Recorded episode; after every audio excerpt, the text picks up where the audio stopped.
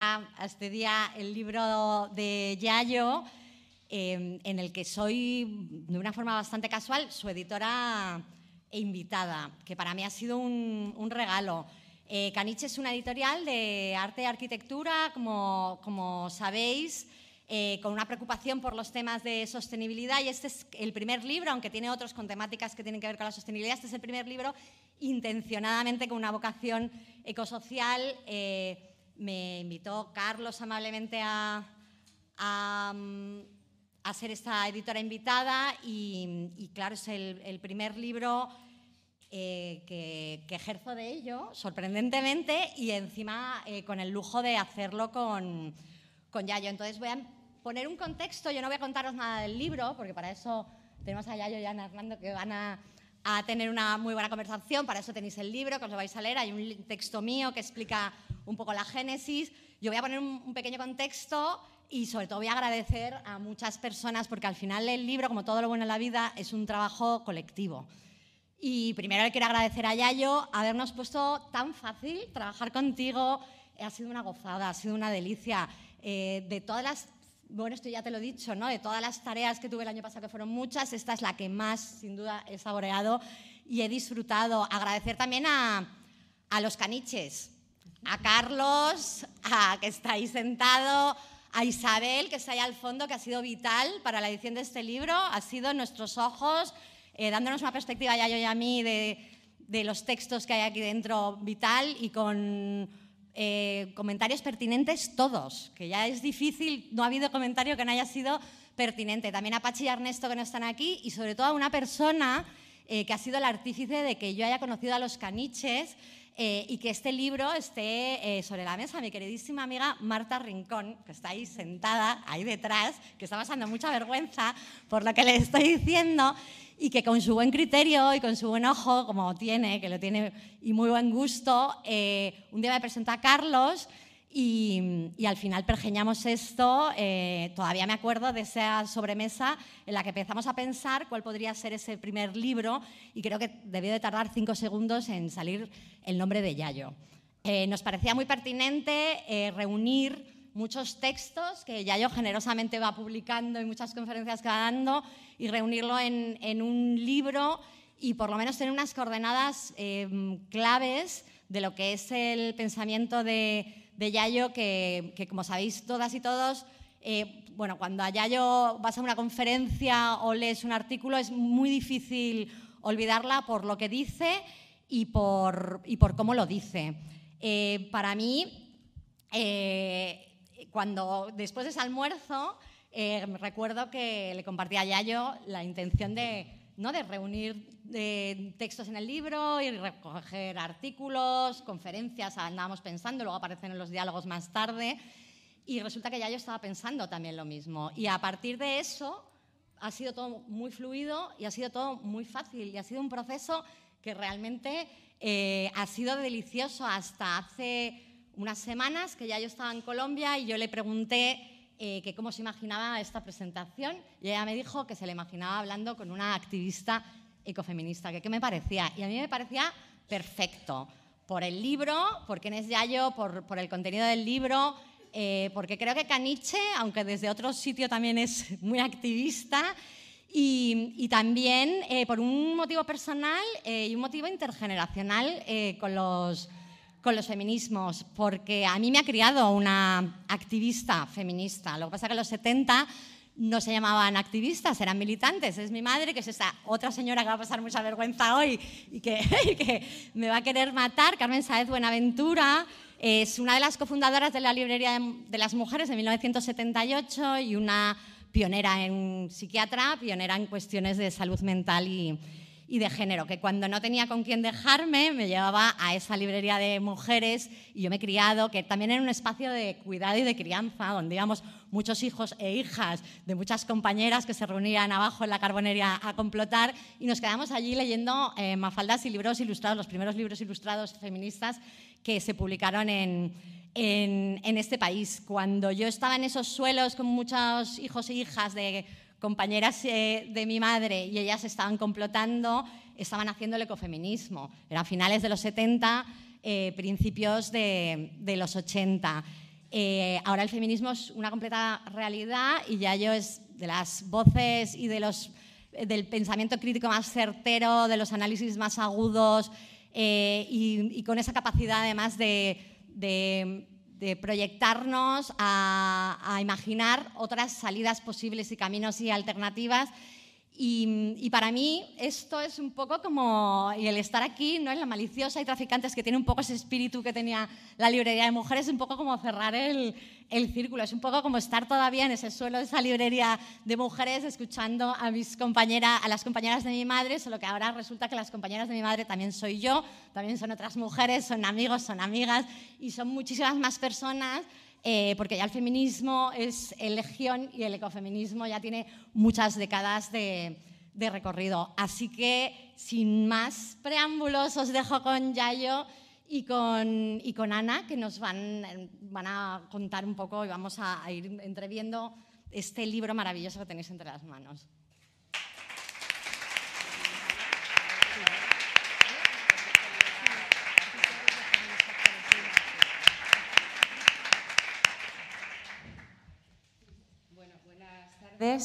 Eh, bueno, lo primero, dar las gracias a Brenda y a la editorial Caniche por, por organizar esta presentación, también al espacio de la maliciosa, que es un espacio en el que yo me siento como en casa y también me siento como en casa compartiendo esta mesa con Yayo, porque es una amiga muy querida y porque es una feminista que me ha enseñado muchísimas cosas, como muchas compañeras y amigas que están también hoy aquí. Bueno, el, libro que presentamos hoy es un libro que recoge diferentes artículos y algunas entrevistas que ha realizado Yayo en los últimos años y donde desarrolla un poco el, pensamiento que, ha, ido elaborando. Y es un libro que yo creo que tiene un carácter muy divulgativo, que está escrito de una forma bastante didáctica, como suele escribir ella, y creo que es muy interesante para cualquier persona que se quiera acercar al ecofeminismo. Pero también creo que este libro es una herramienta muy buena para el propio activismo ecofeminista. Y es desde aquí, desde este activismo y, desde, y con esta herramienta, desde la, que yo voy a hacer mi, mi intervención, ¿no? que tiene que ver con algunas cuestiones que debatimos en mi grupo, que es Feministas por el Clima, porque nosotras pensamos que el ecofeminismo tiene que estar presente en el movimiento feminista autónomo. Y a menudo reflexionamos sobre cómo transmitir y cómo aterrizar nuestro discurso a propósito de las relaciones entre feminismo y ecología. Y encontramos en ello algunas dificultades a las que ahora me voy a referir, o por lo menos algunas de ellas. Como sabéis, el ecofeminismo parte de la idea de que la sobreexplotación de la naturaleza y el sometimiento de las mujeres responden a un mismo origen y que ambas son consecuencia del sistema económico y social en el que vivimos. Un sistema que opera de forma heteropatriarcal, capitalista, racista, colonial. Y feminismo y ecologismo explican cómo estos sistemas de opresión actúan conjuntamente violentando nuestros cuerpos, adueñándose de los recursos que necesitamos y devorando los territorios en los que habitamos. En esta reflexión conjunta, ambas visiones intervienen con el mismo peso, porque ninguna de las dos por sí mismas y de manera independiente puede abordar de forma completa el análisis de la sostenibilidad de la vida humana. Ambas visiones dan valor a procesos y sujetos que, siendo cruciales para la asistencia, han sido invisibilizados y designados por el pensamiento hegemónico como inferiores. Y ambas también son conscientes de la plena materialidad de la vida humana. Por eso decimos que la sostenibilidad de la vida se basa en las relaciones de interdependencia y de codependencia, y que el grado de dignidad de esa vida depende de cómo se concreten estas relaciones. La economía feminista ha explicado muy bien en qué consisten las relaciones de interdependencia y cómo el patriarcado ha adjudicado de forma histórica a las mujeres la responsabilidad de mantenerlas. Creo que también, especialmente en los últimos años aquí en el Estado español, los feminismos han conseguido visibilizar bastante, aunque todavía no sea suficiente, la desigualdad social y las relaciones de poder en torno a las tareas de cuidados y de reproducción social. Sin embargo, creo que no ocurre lo mismo con la ecodependencia. Y aquí encontramos una primera dificultad para desarrollar nuestro discurso. Las relaciones con la naturaleza permanecen bastante ocultas, especialmente en el norte global y en los espacios urbanos. Pues vivimos, digamos que en una especie de ficción, porque en realidad nosotras no necesitamos eh, cultivar la tierra para alimentarnos, no vamos a ningún manantial a coger agua, no recogemos leña para cocinar o para, o para calentarnos. Y esto hace que, nuestro cuerpo y nuestra mente aprenda de una forma eh, ficticia que basta con tener dinero en, el bolsillo y apretar unos botones para satisfacer nuestras necesidades básicas. Y esto es lo que nos transmite esa sensación aprendida e interiorizada de una falsa autonomía del mundo natural.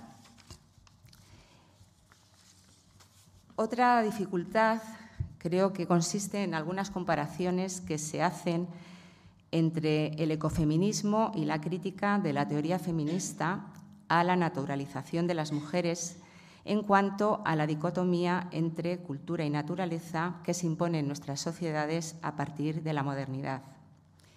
Y es cierto que dentro del ecofeminismo existen dos corrientes. Una mm, que llamamos esencialista, donde las mujeres, por su condición de ser madres y de generar vida, están más conectadas a la naturaleza. Y hay otra corriente que es la constructivista, en la que yo me, encuadro, y yo creo que ya yo también, donde esta conexión con la naturaleza la establece a partir de las relaciones patriarcales y de la división sexual del trabajo. Es decir, que es una consecuencia de las condiciones sistémicas en las que las mujeres eh, se socializan. Sin embargo, la realidad nos muestra que ese ecofeminismo esencialista ha sido capaz de organizar movimientos muy potentes y luchas muy ancladas en lo material, como es el caso, por ejemplo, eh, del que ha liderado Bandana Siva en la India en contra de la comercialización de semillas. Y hablo de Bandana Siva porque es quizá el caso más conocido, más emblemático, pero podríamos hablar de muchos otros. Y también encontramos este pensamiento en las mujeres de pueblos originarios. Posiblemente lo que llamamos esencialismo sea la construcción social que ellas realizan a partir de su propia cosmovisión. Yayo nos explica muy bien esto y también cómo la cultura occidental siempre intenta imponer su hegemonía y menosprecia otros saberes porque sistemáticamente invisibiliza la vulnerabilidad de los cuerpos y de los territorios. Por eso, cuando calificamos a un movimiento social de otras culturas como esencialista, conviene ser prudentes para no caer en posicionamientos racistas o coloniales. En cualquier caso, el ecofeminismo es un movimiento social rotundamente radical y rotundamente antisistémico porque apunta claramente a la línea de flotación de este modelo económico y social, señalando dos condiciones imprescindibles para vivir y además hacerlo de forma digna, como es la relación con la naturaleza y con los otros seres humanos. También resulta difícil a veces aterrizar nuestro mensaje y relacionarlo con lo que está ocurriendo a nuestro alrededor. Pero desgraciadamente, a medida que avanza la crisis ecológica en sus diferentes caras, de escasez de energía, de alimentos, de materiales, de cambio climático, pues se, visibiliza, por un lado, que esto no afecta por igual a todo el mundo y, por otro, también se visibilizan las conexiones que existen entre la explotación de los territorios y de las personas.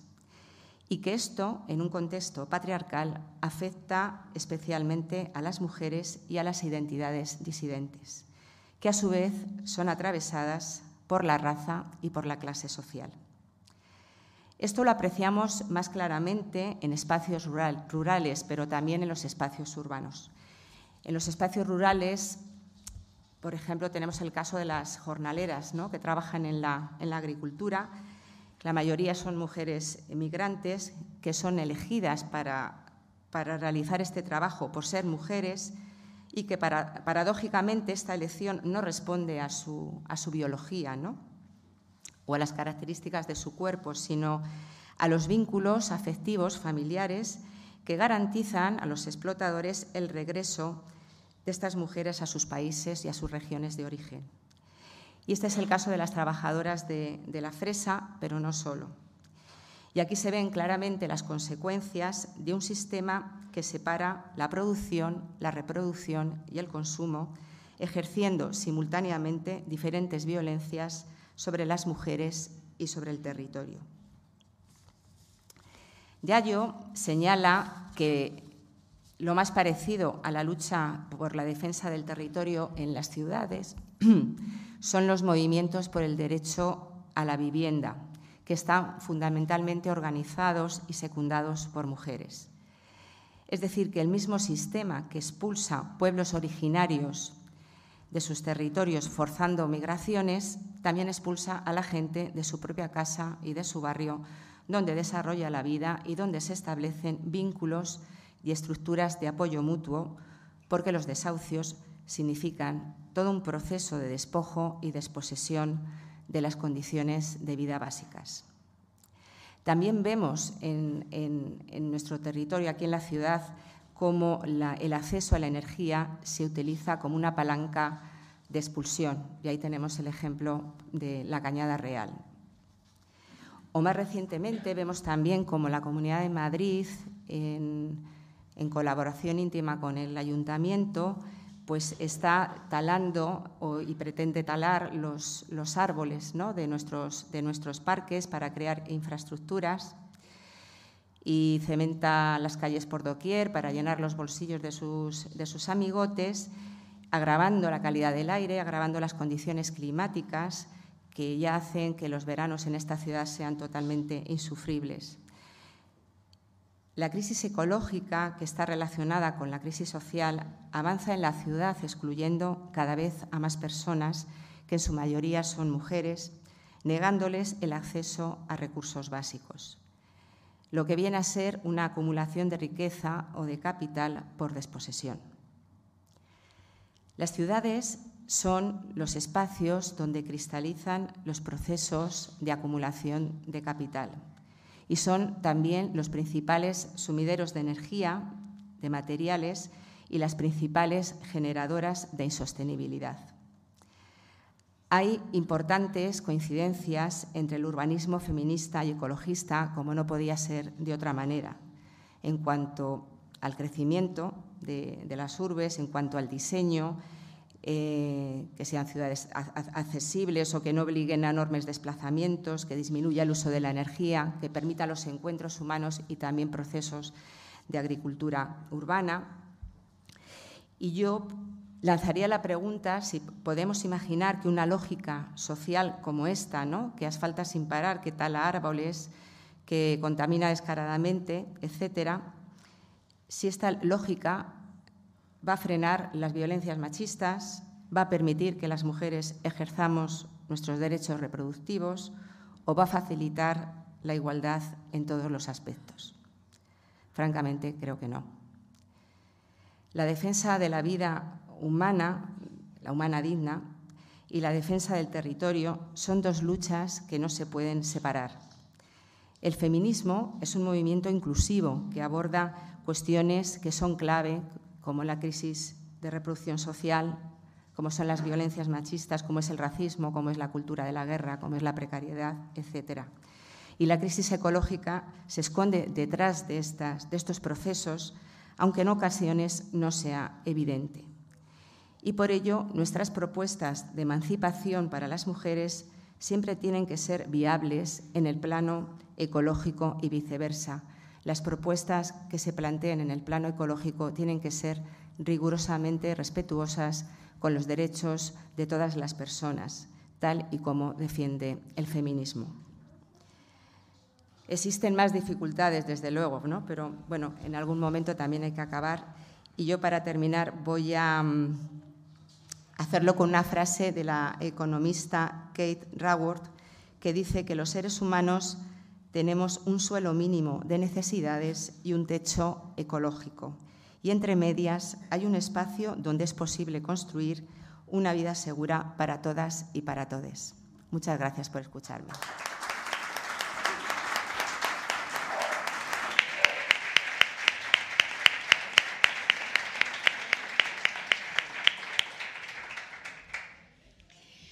Bueno, pues muy buenas tardes a, todas y a todos, a todos.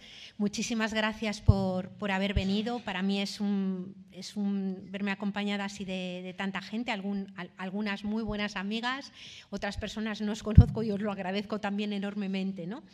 Eh, yo quiero empezar también con la parte de los agradecimientos y bueno, le quiero agradecer a Caniche, obviamente. Es decir, eh, que ha sido un espacio de acogida tremenda. Yo recuerdo aquella reunión que tuvimos en casa de Carlos con, Brenda al inicio, eh, donde estuvimos incluso haciendo la primera tormenta de ideas para ver cómo podría titularse el, libro. A mí que, estoy acostumbrada y me gustan los procesos de, de construcción colectiva, me gustó mucho aquel momento y compartirlo, ¿no? es muy de agradecer. Le quiero dar las gracias a Brenda. Yo tengo que reconocer que cuando llegó la propuesta, una de las cosas que más ilusión me hacía era hacerlo con Brenda. Digo, ostras, qué bien con Brenda Chávez.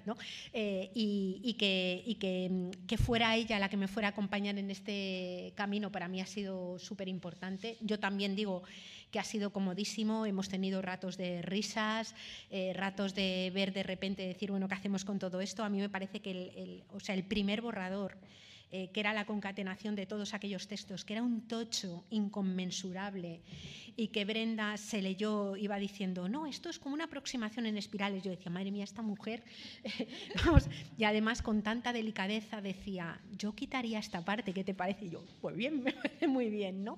Es decir, que ha sido tremendamente cuidadosa y muy, también muy oportuna en el tipo de cosas que ha planteado. O sea, que te tengo que dar mucho las gracias, igual que, eh, que que recomendar mucho la lectura del epílogo que ha hecho porque, porque yo creo que es un texto tremendamente valioso, ¿no? Es decir, a mí me parece que está fenomenal.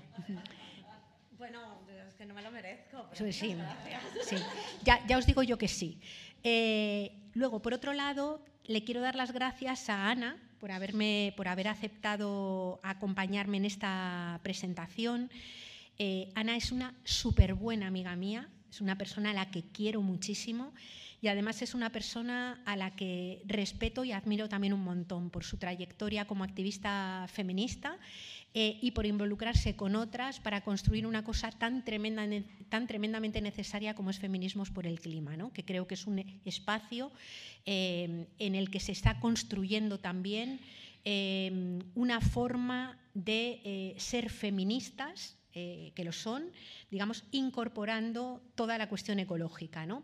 Y me parece importante decirlo porque yo, que vengo del movimiento ecologista, en el movimiento ecologista hemos hecho un poco la trayectoria inversa, es decir, somos ecologistas y hemos tenido que hacer el esfuerzo de incorporar esa mirada feminista. ¿no? Y como ella decía, señalaba una serie de aspectos que es necesario, dónde están los principales problemas y nosotras detectamos otros dentro del movimiento ecologista para poder incorporar también esa mirada, esa mirada feminista. Y luego en el capítulo de los agradecimientos le quiero agradecer a Isabel Lerma, que forma parte del equipo de Caniche. Em, y bueno, yo he flipado de cómo una persona puede ser tan generosa eh, con el trabajo de otras, ¿no? Porque podíamos decir, bueno, lo hace por la editorial, que sí, seguro. Pero por otro lado, eh, yo creo que ha sido como tan cuidadosa, tan respetuosa, pero a la vez tan certera y tan clara en decir, mira, esto no lo veo o esto sí lo veo, que a mí, que estoy acostumbrada a trabajar agradeciendo, incluso que la gente me diga, esto no lo veo, le tengo que dar un agradecimiento enorme, ¿no? Enorme, enorme, enorme. Igual que ahora en el proceso posterior, cuando ya tuvimos portada, cuando nos gustó, cuando nos pareció que el libro había quedado súper chulo, todo el proceso de, difusión y de conectar para que, para que el libro sea lo más conocido posible. ¿no? Entonces, Isabel, o sea, ojalá tengamos más oportunidades de trabajar juntas porque para mí, eh, o sea, ha sido una pasada. ¿no? Yo te quería dar las, las gracias. Y luego yo no me voy a enrollar mucho porque creo que Ana ha hecho un, vamos, ha, planteado un montón de los aspectos más importantes que tiene el libro, pero sí querría decir alguna, alguna cosa, ¿no? O sea, eh, yo creo que todas las que estamos aquí somos conscientes de que estamos viviendo un momento de verdadera, de verdadera encrucijada en muchas cosas, ¿no? Tenemos, como dijo Isabel Stengers, la filósofa que a mí me encanta, eh, vivimos un momento en el que, eh, que ella denomina el momento de la intrusión de Gaia, y, en el y ella le llama la intrusión de Gaia a ese momento en el que ya es evidente que la trama de la vida y la naturaleza son un agente político, que han irrumpido. Ya no va a ser posible pensar ni la política, ni la vida en común, ni la economía sin hablar de cambio climático, sin hablar eh, de agotamiento de recursos básicos, sin hablar de pérdida de biodiversidad, sin hablar de todas las consecuencias monstruosas que tiene en términos de desigualdad, de guerra, de violencia y de opresiones esa intrusión de Gaia. Y ella dice, es un agente político que ya va a formar parte de nuestra vida cotidiana y es un agente político con el que no se puede negociar. Ese es un elemento eh, que tiene que estar, o que yo creo que, que tiene centralidad. ¿no? Y esto se da en un marco cultural, el nuestro, el de Occidente, que ha sido construido no desde los inicios, desde la aparición del ser humano en la Tierra, por eso a mí me cuesta mucho cuando se dicen estas frases de que el virus es el ser humano o que el problema es un problema de especie, no. Es decir, hay un momento, hay situaciones en las que se empieza a producir un divorcio entre la cultura y la naturaleza, un divorcio eh, que Em, termina construyendo un sistema basado en el dominio, basado en la violencia, basado en la jerarquía, que es el modelo patriarcal, que desde eh, la mirada de los ecofeminismos no es solamente el modelo en el que unos seres humanos encarnados en cuerpos de hombres oprimen sistemáticamente a las mujeres, sino que es un modelo que establece una forma de ser persona en donde se interioriza la idea de que se puede vivir emancipado de la naturaleza, emancipado de tu propio cuerpo y emancipado del resto de las personas. Ningún ser humano puede vivir emancipado de la naturaleza, formamos parte de la trama de la vida y no hay vida posible que no conecte con el aire, con el ciclo del agua, con la biodiversidad, con los bienes que hay en la Tierra. No hay vida posible, ni economía posible, ni tecnología posible sin naturaleza y la cultura patriarcal, sin embargo, cree que puede flotar por fuera y por encima de la Tierra. ¿no? Tampoco hay vida posible fuera de los cuerpos, de los cuerpos vulnerables, y cuando hablamos de cuerpos vulnerables nos referimos a cuerpos necesitados. Cualquier ser humano necesita agua, aire, alimento, vivienda, cuidados, relaciones, ¿no? Eh, y cuando eso no se tiene, o la vida no es posible o es una vida precaria. Por tanto, la vida humana es una vida necesitada. El único ser humano, incluso ser vivo, que no tiene necesidades es el que está muerto. Y vivimos en sociedades donde esas necesidades han sido sistemáticamente cubiertas mayoritariamente por mujeres. no eh, porque estemos genéticamente programadas para ocuparnos del cuidar del resto, sino porque vivimos en sociedades que han impuesto esas tareas de forma no libre mayoritariamente a mujeres. Y en último lugar, ese patriarcado cree también ser independiente del resto de las personas, cree poder vivir desresponsabilizado del resto de la gente. Pero claro, no hay vida somos el, ser vivo que nace más crudo, es decir, nacemos tremendamente crudos. Es imposible que una criatura sobreviva sus primeros años de vida si nadie se ocupa de ella. Lo mismo vuelve a pasar en el momento de la vejez, lo mismo pasa con algunas diversidades funcionales y en general con toda la vida. Es decir, ser dependiente no es una patología que sufren algunas personas, sino que la dependencia es un rasgo inherente de todo lo vivo. ¿no? ¿Cómo han podido algunos sujetos alimentar esa fantasía de la individualidad, esa triple falsa emancipación, la de la tierra, la de su propio cuerpo y la del resto de las personas, pues a través de un artificio cultural que tiene un peso brutal, que es el patriarcado. Un sistema que invisibiliza y esconde la ecodependencia y la interdependencia y solo la puede esconder y visibilizar a partir de la violencia a partir de la violencia y del dominio. Un dominio que nace y lo podemos encontrar ya eh, casi en las raíces judeocristianas, o sea, no es casual que la Biblia nos cuente que los seres humanos llegaron a la tierra como fruto de un castigo y de un destierro, es decir, la vida humana llega a la tierra porque Eva eh, se deja engatusar por la serpiente, Eva engatusa a Adán y por tanto los seres humanos son castigados a vivir en la tierra, Imaginad qué tipo de cultura y qué tipo de relación con la naturaleza tiene una cultura que interpreta que haber llegado a la Tierra es un castigo y que el mayor premio es precisamente ser muy buenos, muy buenos, muy buenos para conseguir escapar de ella y volver a aquel lugar idílico eh, del que hemos sido expulsados precisamente a causa eh, del error de Eva, por así decir. ¿no?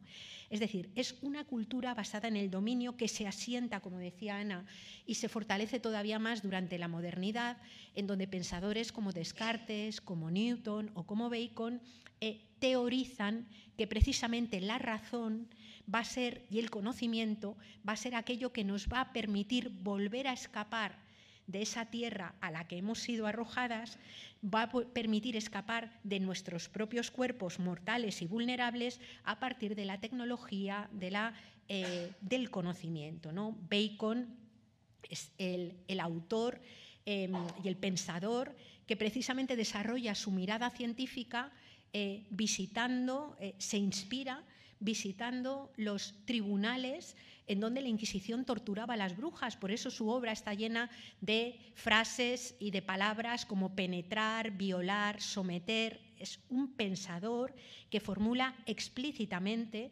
que conocer, aprender, investigar es torturar a la tierra para arrancarle todos sus secretos y conseguir así estremecerlas a sus fundamentos. ¿no? Esa dinámica digamos, de violencia sobre los cuerpos, ha conseguido efectivamente estremecer la tierra hasta sus fundamentos. ¿no? Y es en ese marco, en ese marco que se ve, eh, digamos, totalmente acrecentado e intensificado con la aparición del capitalismo, es decir, un, un modelo que no es solamente un modelo de organización de la economía, sino que es una verdadera antropología que termina defendiendo que solamente tiene valor aquello que puede ser expresado en términos monetarios y que termine instalando una forma de entender la economía basada en la lógica del sacrificio, todo merece la pena ser sacrificado si la contrapartida es que la economía crezca, y en esa lógica, digamos, es en la que se desenvuelve o en la que emerge con mucha fuerza ya desde hace tiempo, como bien ha visto ahí con, eh, digamos, con eh, con antecesoras eh, que han venido trabajándolo desde hace tiempo, es en la que emerge la mirada ecofeminista. La mirada ecofeminista para mí es la mirada, em, y yo no me voy a centrar si Ana ha dicho cuáles son los obstáculos desde dentro del feminismo para dialogar con esta otra mirada, yo me voy a, me voy a centrar en, alguna, en algún tema que veo más que tendríamos que trabajar o que habría que trabajar desde los propios marcos ecologistas. ¿no? Para mí, el ecofeminismo, que es eh, ese, ese, pensamiento y práctica que hace presente que formamos parte de una trama de la vida que no podemos dominar ni controlar a voluntad y que tiene límites ya traspasados, eh, eh, y es un movimiento que además de reconocer esa dependencia, reconoce la interdependencia, lo que decía antes, ¿no? que todos los seres humanos tenemos que funcionar colectivamente para conseguir que la vida prospere. ¿no? Para mí, por ejemplo, eso modifica radicalmente el concepto de sostenibilidad. Y ahí, a partir de las miradas ecofeministas, aprendiendo de la economía feminista y de, los feminismos en general y del ecologismo, llegamos a articular una cosa que a mí me parece que es crucial, a mí por lo menos me ha permitido mirar el mundo desde otro lugar, que es el enfoque de la sostenibilidad de la vida, en donde por fin decimos qué es lo que se ha de sostener El concepto de sostenibilidad que se acuña en los años 90 es un concepto que habla de forma etérea de que se ha de sostener la economía, se ha de sostener la sociedad y se ha de sostener la naturaleza. Y resulta que encajar todo eso a la vez en modelos capitalistas se ha mostrado como básicamente imposible. Entonces nos preguntamos desde la mirada ecofeminista, ¿qué es lo que se ha de sostener? Y decimos, lo que se ha de sostener es la vida digna. La vida digna. ¿Por qué? Porque la naturaleza se sostiene ya solita. No hace falta que nadie sostenga la trama de la vida. Ella misma se autoorganiza. Y si algo hay en riesgo en este momento es el sostenimiento de vidas humanas en el marco de una crisis profunda, climática, y de extractivismo y de agotamiento de recursos que amenaza llevarse muchas vidas humanas y, por supuesto, también vidas no humanas por delante. Por tanto, el ecofeminismo nos ha, enseñado que el objetivo es sostener la vida. ¿no? Y esto creo que al, al, ecologismo más mixto o menos o no ecofeminista le aporta una cosa importante porque a veces eh, y en los mundos patriarcales sucede mucho las causas son causas abstractas. Igual que se decía em, la lucha final, eh, cuando hablábamos de las revoluciones eh, de hace unos años, eh, es decir, perseguimos la lucha final, podemos caer en el riesgo de decir perseguimos la sostenibilidad de los ecosistemas, que viene a ser a decir muy poco. Claro, hablamos de sostener el conjunto de la vida y hablamos de sostener cada vida en concreto. Y esto me parece que aboca a matizar algunos de los discursos que también el ecologismo tiene y tenemos a veces sobre el tema de las urgencias en el cambio. Es decir, la pregunta constante en muchos foros ecologistas es, ¿pero estamos a tiempo de frenar el deterioro ecológico? Y dices, bueno, ¿estamos a tiempo de qué? ¿Llegamos a tiempo de qué y quién? Claro que siempre es posible contribuir a frenar el deterioro ecológico, pero no olvidemos que ya hay muchísimas vidas colapsadas. No olvidemos que en muchos lugares ya hay verdaderas zonas de sacrificio en donde hay mucha gente que lo está pasando mal desde hace tiempo, fuera y dentro de nuestras fronteras. No olvidemos que hay unos niveles de precariedad brutal, que tenemos a un montón de jóvenes que en este momento se suicidan o corren riesgo de suicidarse porque tienen futurofobia, porque no ven el futuro. Es decir, ya hay vidas eh, que están colapsadas. Y por tanto yo cuando hablo de urgencia, hablo o quiero hablar, eh, hablamos desde los ecofeminismos, a la vez de la urgencia de no sobrepasar el grado y medio eh, que marca dinámicas de realimentación positiva en términos de cambio climático, pero también de la urgencia en frenar las muertes en el estrecho, en frenar los feminicidios, en frenar eh, los desahucios, en frenar eh, el desmantelamiento de la sanidad pública. Es decir, todas esas cosas son también sostenibilidad de la vida. Y no puede ser que desde algunos ecologismos caigamos en el error de decir nos especializamos en sostener lo abstracto y nos olvidamos de sostener lo concreto. La mirada ecofeminista dice que es lo concreto y lo no concreto, que es lo pequeño y lo grande. Y por eso a mí me parece que este es un aporte que es absolutamente crucial, que es mucho más interesante, en mi opinión, para tejer lazos entre todas esas luchas que llevan las personas que están en las plataformas contra la pobreza energética, las personas que están en las plataformas contra los desahucios, las jornaleras en Huelva, eh, en, lucha de Huelva, eh, las eh, las personas eh, que trabajan alrededor eh, de los trabajos eh, domésticos, ¿no? que generan una especie de biosindicalismo y unas bioluchas, por así decir, que incorporan esa mirada global y también las miradas concretas. Creo que el ecofeminismo es un movimiento y una forma de pensar que puede ayudarnos a tejer las alianzas imprescindibles y necesarias entre la gente que está más empobrecida, que está más violentada, que está siendo literalmente desposeída y el movimiento ecologista porque cuando no haces, no lo conectas con las vidas concretas, hay mucho más riesgo de que los ecologismos se puedan convertir en una especie de pijo progresismo, donde defendemos cosas abstractas pero no aterrizamos. No es desde luego el caso de la Organización Ecologista de la que yo formo parte, que estas cosas las ha tenido, eh, digamos, siempre más claras. Pero aún así, creo que dentro de nuestras propias organizaciones, hablar de la sostenibilidad de la vida, hablar de todas, eh, me parece absolutamente clave. Y por eso me parece eh, que la mirada ecofeminista es una mirada absolutamente imprescindible. ¿no? Cuando hablamos, a veces, cuando estamos hablando de decrecimiento o cuando hablamos de, de muchas de estas cuestiones que se hablan en abstracto, decimos, no, no, a ver, que cuando estamos hablando de decrecimiento, estamos hablando de decrecimiento de la esfera material de la economía. Globalmente habrá menos energía, menos minerales, menos recursos de la tierra, globalmente.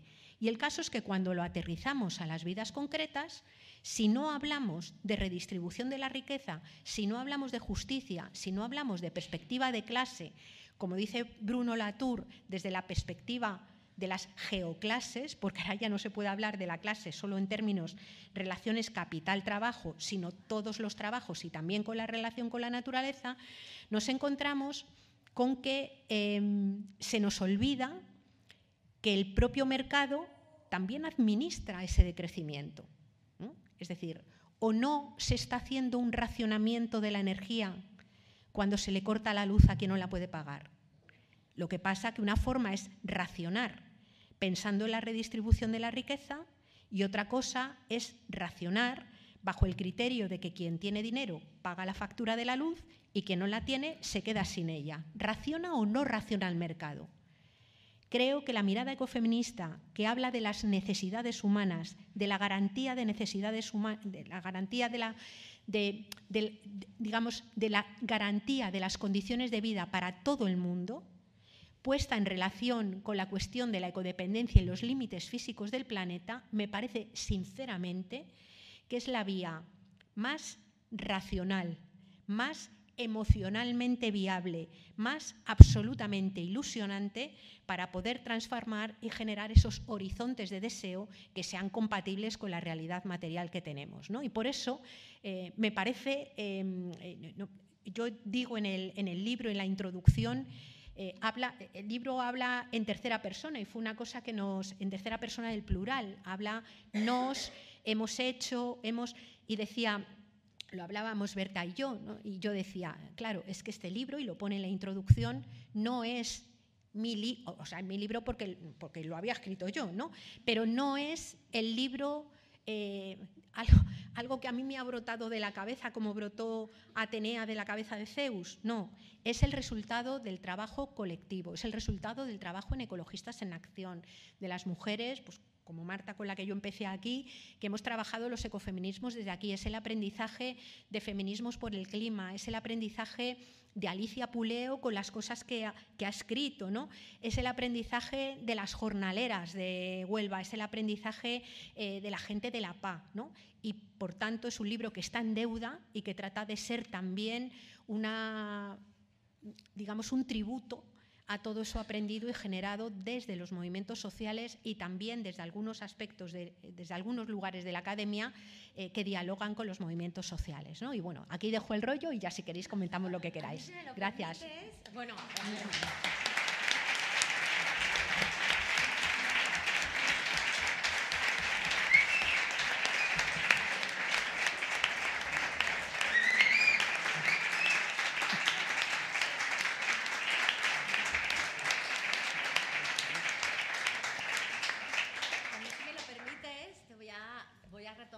esa, esa conversación que tuvimos en casa de Carlos ese día que hablamos del nombre, porque os lo quiero plantear a las dos, a, Ana y a ti y a yo.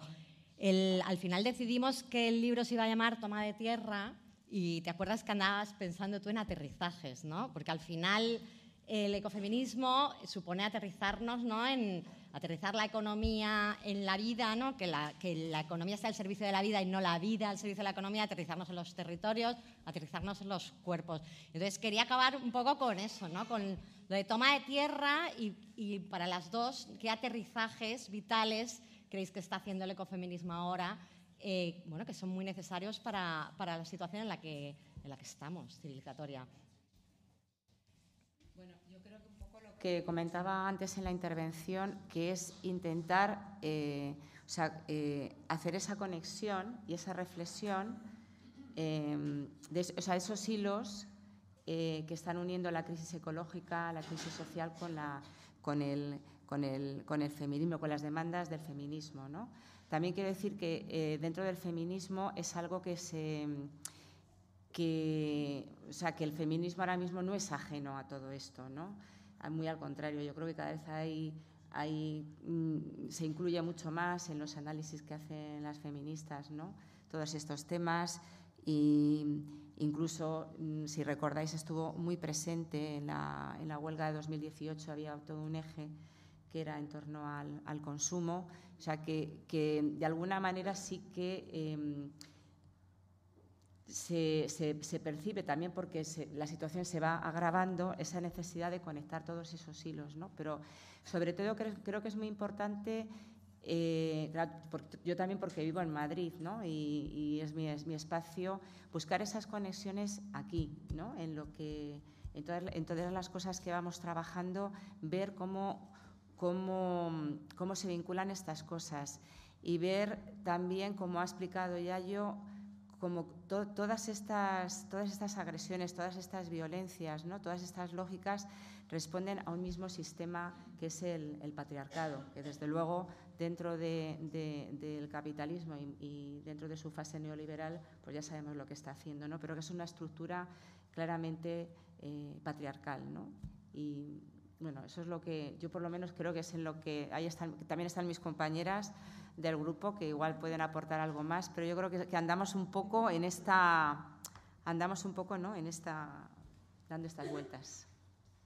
Sí, y a mí me parece que luego la mirada ecofeminista está, está aterrizando, bueno, eh, en, en, otros lugares y también en otros movimientos, ¿no? Yo creo que ahí ha habido en estos años un aterrizaje muy fuerte en el ámbito de la educación, es decir, en el ámbito de la educación hay muchísimas profes y mucha gente que es educadora eh, que, ha ido incorporando y que está haciendo análisis, yo creo que tremendamente interesantes.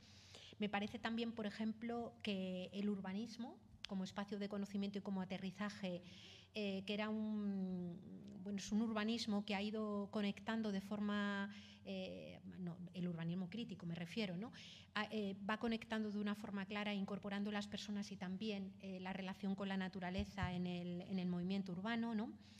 creo que algunas dinámicas municipalistas han, interiorizado, esto no quiere decir que, los resultados institucionales sean los que quisiéramos, ¿no? pero que incorporan y meten la mirada. Creo que hay un aterrizaje muy importante en el mundo del arte y de la cultura. Es decir, en este momento hay eh, desde museos de arte contemporánea, eh, espacios u otros dispositivos culturales. Eh, se me ocurre ahora mismo, por ejemplo, el, trabajo que está haciendo la propia red de museos locales de Cataluña, ¿no?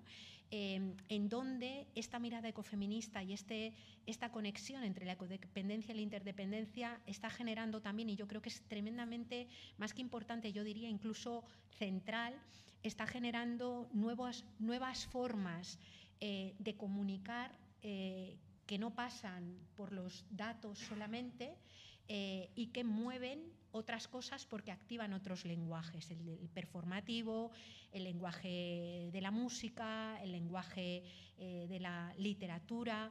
Es decir, un, hace unos días, por ejemplo, estuve en, en Mallorca, en Svalbards, eh, y los propios laboratorios de pensamiento, pero lo que hizo también el plan de estudios independientes del MACBA hasta que eh, se cortó, veremos a ver cómo resucita, eh, fue también importante. El Reina Sofía ha hecho también algunos elementos, el MUSAC en, León, y no solamente museos de arte contemporánea, sino muchas, muchas productoras artísticas independientes que empiezan a introducir todas estas miradas. Me estoy acordando ahora mismo, por ejemplo, de una chica que me llamó y que hizo un trabajo precioso, estaba trazando, haciendo un trabajo de exploración creativa chulísimo, que utilizaba la, placenta como metáfora de frontera, es decir, como aquello que te une y a la vez te separa, eh, y, y hacía una construcción política alrededor eh, del, del, arte y con esa idea que a mí me pareció muy relevante. ¿no? Y creo eh, que hay todo un campo por recorrer. Yo no diría que es un aterrizaje porque aún no está conseguido. eh, pero yo creo que las miradas ecofeministas empiezan a encontrar complicidades diversas con eh, todos aquellos colectivos resistentes, digamos, em, porque viven en sus cuerpos absolutamente la precariedad de forma cotidiana. ¿no? Es decir, que empieza a haber un diálogo, yo por un proceso en el que he participado recientemente, ¿no? hemos tenido la posibilidad de compartir con gente que está casi en situación de calle, eh, con gente que se siente eh, que ha sido directamente abandonada y que la única red eh, de, protección y de amparo que han tenido han sido los compañeros y compañeras de los movimientos sociales, ¿no? con los que se articulan y organizan su resistencia. Y creo que ahí también va habiendo una conexión importante. Insisto, aquí y fuera de aquí. El diálogo que tenemos con las compañeras latinoamericanas que están resistiendo en, los territorios al extractivismo, que por cierto eh, son literalmente masacradas y violentadas por las mismas empresas que aquí le cortan la luz a la gente, es que son las mismas, las que destruyen allí el territorio, las que lo saquean y las que aquí le cortan la luz a la gente y todavía tienen la desfachatez de sacar en los medios de comunicación eh, bueno, los datos que evidencian que cada año cortándole la luz a la gente y tal, siguen teniendo cada año eh, unos números y unos datos eh, en sus cuentas de resultados mayores. Y por último, así en a bote pronto, hay un espacio también que para mí es muy importante, que es el de el espacio, eh, digamos, de, que trabaja en torno a la paz, contra el militarismo y contra la, violencia y la guerra. en un momento absolutamente crucial eh, en el que de repente ha despuntado, digamos, la guerra de Ucrania ha hecho despuntar un neobelicismo brutal que tiene que ver con el miedo de las élites y de las élites económicas a lo que pasa con el control de los recursos, con el control de los bienes y que están abriendo todo un campo de negocio que es básicamente eh, generar Producto Interior Bruto y generar beneficios eh, construyendo bombas eh, y vendiendo armamento, es decir, que más allá de lo que cada cual pueda pensar en la guerra de Ucrania, está generando una situación de rearme extremadamente peligrosa en un momento en el que estamos viviendo los extractivismos y una crisis ecológica que hacen aventurar que vamos a necesitar más que nunca muchos instrumentos de mediación, muchos instrumentos de colaboración para resolver problemas que son reales, que están ahí y que van a tener que ver con ese con cómo hacer, cómo desinflar de una forma controlada ese enorme globo que ha construido la burbuja fosilista y la burbuja capitalista, ¿no? Eh, que está a punto de estallar eh, y que hemos de necesitar eh, desinflar, digamos, de una forma controlada, ¿no? de una forma que no se lleve por delante a muchos seres humanos y muchas vidas también no humanas. ¿no? Entonces, creo que en todos esos ámbitos se aterriza. No, yo no sé si alguien quiere participar, comentar, no sé, decir, preguntar. Si no, nos vemos en las calles ahora en un bar tomando un vino. Dejo hay unos segundos. Ahí.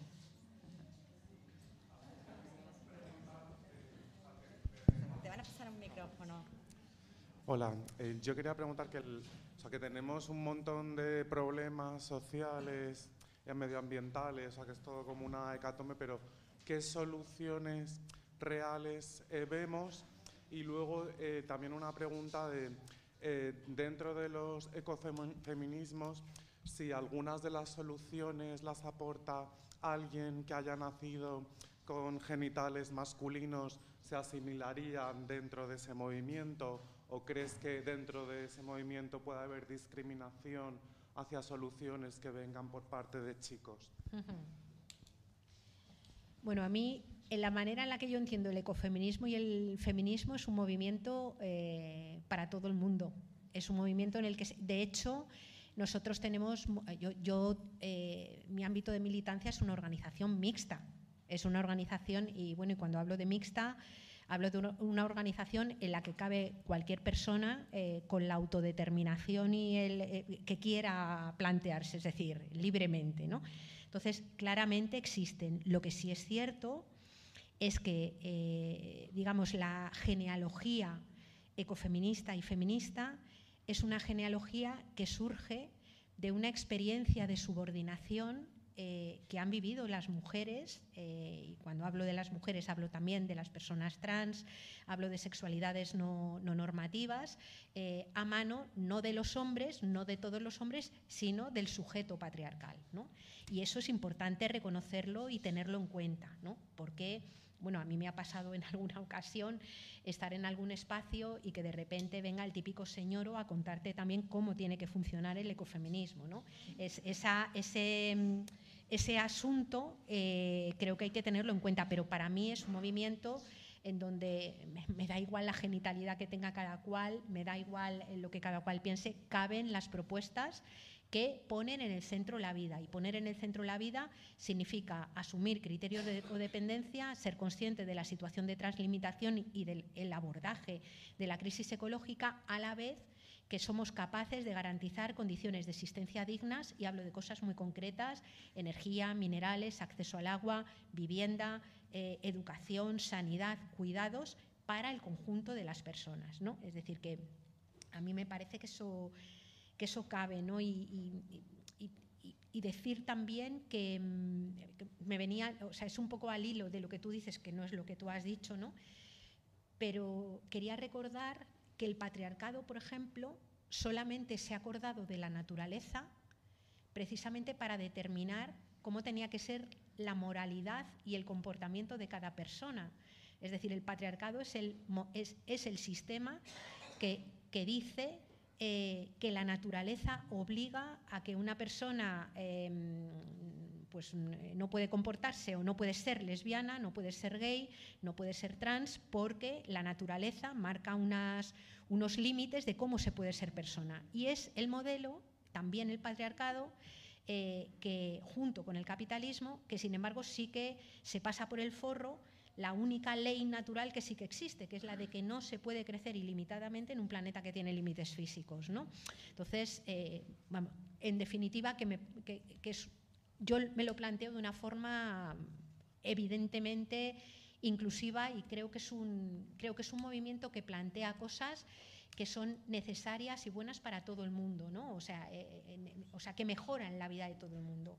Y en cuanto al tema de las soluciones reales, Claro, tendríamos en primer lugar eh, que determinar a qué le llamamos soluciones reales. ¿no? Descarbonización, o sea, esto es eh, una emergencia. Claro, quiero decir, solución real será aquella solución que parta de la necesidad de hacer decrecer la esfera material de la economía y eh, que meta a todas las personas en esa situación de amparo. Ana hablaba de la frase de Kay Raidworth, de ese techo ecológico que existe y ese suelo ambiental, ese suelo de necesidades dentro de él y ese espacio que es el espacio seguro en donde podemos meter la vida. ¿no?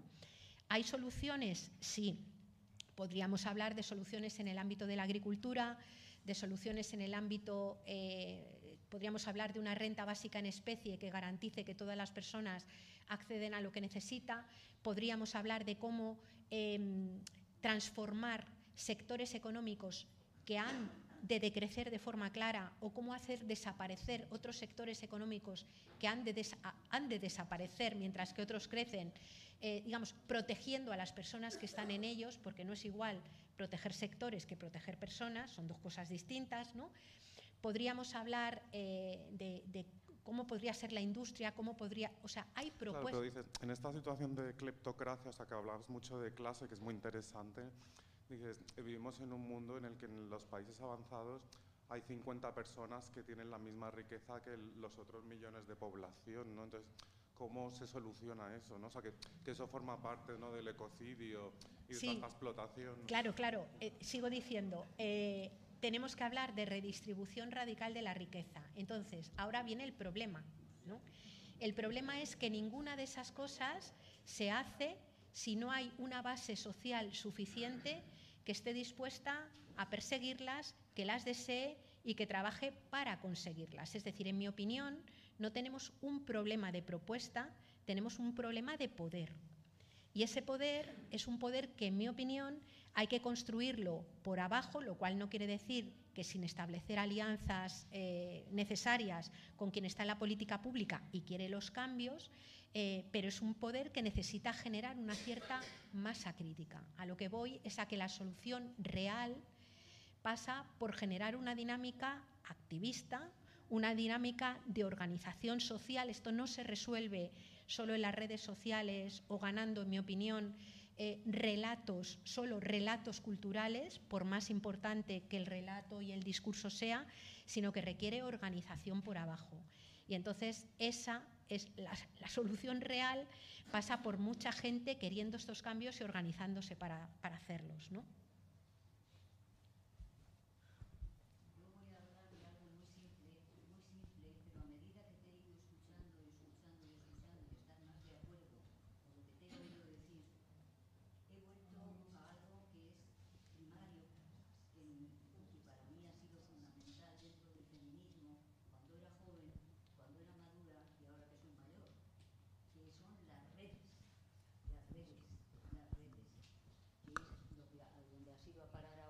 Me parece que ha sido así. Es decir, la, solución no existe, hay que crearla. Y hay que crearla a partir de todos y todas nosotras. Y eso es contactando, apoyándonos, exigiéndonos, ayudándonos. Es como se construye una masa crítica. Y esa masa crítica, echarle mucha gasolina de tiempo, de, esperanza, de entusiasmo, de fe, de sacrificio también, pero de entusiasmo muchísimo, yo es lo único que veo que, permanece como algo que es un, punto de solución. Yo estoy muy de acuerdo y además creo que, que, o sea, que si no conseguimos, o, sea, porque yo creo que la política pública también juega un papel, ¿no? Pero es que además, si no conseguimos que a partir de todo ese trabajo organizado de presión, de construcción de alianzas cree los cambios también en la política pública, lo único que nos quedará serán esas redes, que serán a partir de las cuales vamos a tener que, eh, generar, digamos, dinámicas de, seguridad en el buen sentido de la palabra de seguridad, no obviamente de blindaje de élites, sino de generar vidas seguras. ¿no? Ana, no sé si quieres. No, yo mm, estoy muy de acuerdo con lo que estáis diciendo. Eh, yo pienso que estamos en un momento realmente crítico y precisamente por eso a lo mejor eh, eh, tenemos que, ir despacio, ¿no? Como decía, se decía en el 15M, ¿no? Vamos, vamos despacio porque queremos ir, porque queremos ir lejos, ¿no? Y que quizá es el momento de, que, que haya un gran debate social sobre qué es lo que necesitamos para vivir con dignidad todas las personas, sin exclusión porque si no garantizamos esos derechos para todas las personas, lo que vamos a construir son privilegios para, unas pocas. Y cuál van a ser y de qué manera las queremos, la queremos conseguir, dónde vamos a emplear los recursos que ahora mismo son limitados, ¿no? si, los vamos, si vamos a emplear la energía en que se mantengan los hospitales o lo vamos a emplear en, hacer, en abrir líneas de metro y, talar árboles, por ejemplo, cosas concretas que están pasando en nuestra ciudad. Creo que eso es muy necesario, ¿no? ser conscientes del momento en el que estamos y realmente pensar eh, en cómo, invertir esos recursos de una forma que no suponga un privilegio para ningún grupo social.